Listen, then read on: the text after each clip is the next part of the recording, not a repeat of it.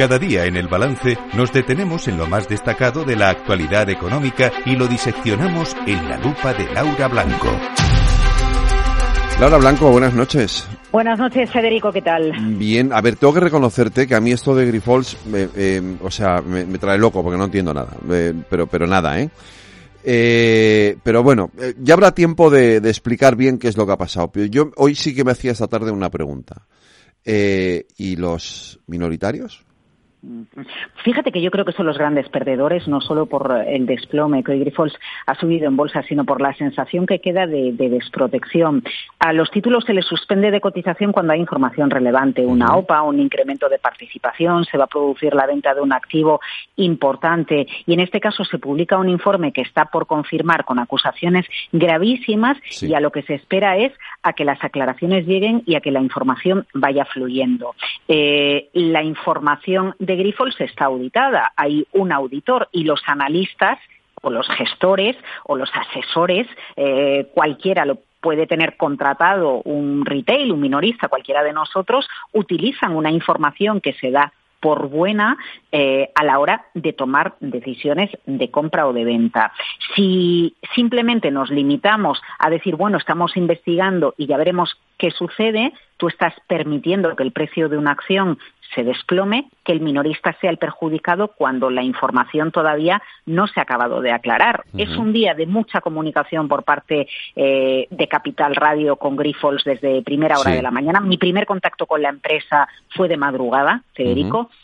Seguimos hablando con ellos de manera eh, permanente. La empresa está intentando dar todas las explicaciones en los tiempos eh, apropiados, pero aquí el que sigue perdiendo es el minorista y con la apertura de posiciones cortas, quien seguro ha ganado es eh, es, es, es, Gotham, la firma que, por cierto, eh, descubrió el escándalo GoWex y de ahí también, en parte, que hoy se le haya dado tanta veracidad a su informe, porque lo que se nos explica es un equipo de analistas tradicional en España, en otro país, no tiene herramientas como para estar pico y pala con una empresa hasta conseguir encontrar algo. Decías, no acabo de entender lo que sucede. Mira, lo que sucede es muy fácil. Gotham dice sobre todo dos cosas. Las primeras, que Grifols consolida al 100% eh, empresas que no posee. Bien. Eh, eh, y en uno de los comunicados que hoy ha remitido Grifols reconoce que tiene el derecho de comprar eh, esas empresas y que tiene el control sobre ellas, pero realmente no las posee, aunque podría poseerlas en cualquier momento. Y segunda acusación de Gotham, que la deuda eh, que tiene Grifols, la deuda en relación a Levita, no es el nivel que da Grifols, sino que es un nivel muy superior, que cuando se conozca va a elevar los costes de financiación, que esto va a desplomar a la empresa y de ahí que se vaya a ir a cero. Todavía estamos en proceso de encajar este golpe que es brutal. Es que date cuenta que Grifols, más allá de que hoy he leído muchas piezas de que es la empresa eh, que se identifica con el independentismo catalán, mira, yo no me voy por ahí. A lo que me voy es a que en España no tenemos tantas grandes empresas como para que tengamos una que es líder mundial eh, en plasma y que se ponga en cuestión la realidad de la compañía. Qué mínimo que todos se pongan a trabajar, que se pare la cotización del valor y hasta que no se aclaren los hechos no se permita cotizar a la compañía. Parece, eso parecía que hubiese sido lo razonable, efectivamente, que la CNV mm. hubiera actuado en esa dirección, pero bueno, yo ya más de ahí no me atrevo, no me atrevo a posicionarme. Has, has mencionado, por cierto, el independentismo catalán. Mañana, mañana se, mm. eh, se llevará al Congreso estos dos decretos, estos tres decretos que en principio van a ser rechazados o, van a ser rechazados por Junts per Catalunya, que es uno de los socios del gobierno en el eh, para en esta legislatura y se está negociando ahora, porque la condición que ha puesto Junts para aprobarlos es multen a las empresas que no quieran volver a Cataluña.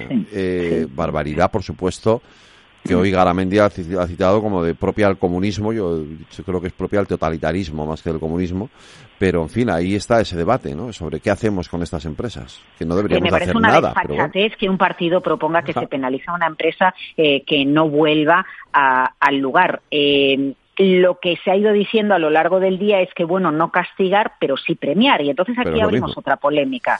Claro, porque, eh, vamos a ver, eh, hoy eh, he seguido con mucha atención la rueda de prensa del Consejo de Ministros, Pilar Alegría, Carlos Cuerpo, el nuevo ministro de Economía, y han insistido por activa y por pasiva que este gobierno garantiza un marco jurídico de confianza para los empresarios. Premiar a una empresa para que, todos lo sabemos, regrese a Cataluña porque se fueron en un momento de máxima tensión y además grandes, medianas y pequeñas, pero también grandes empresas catalanas y españolas.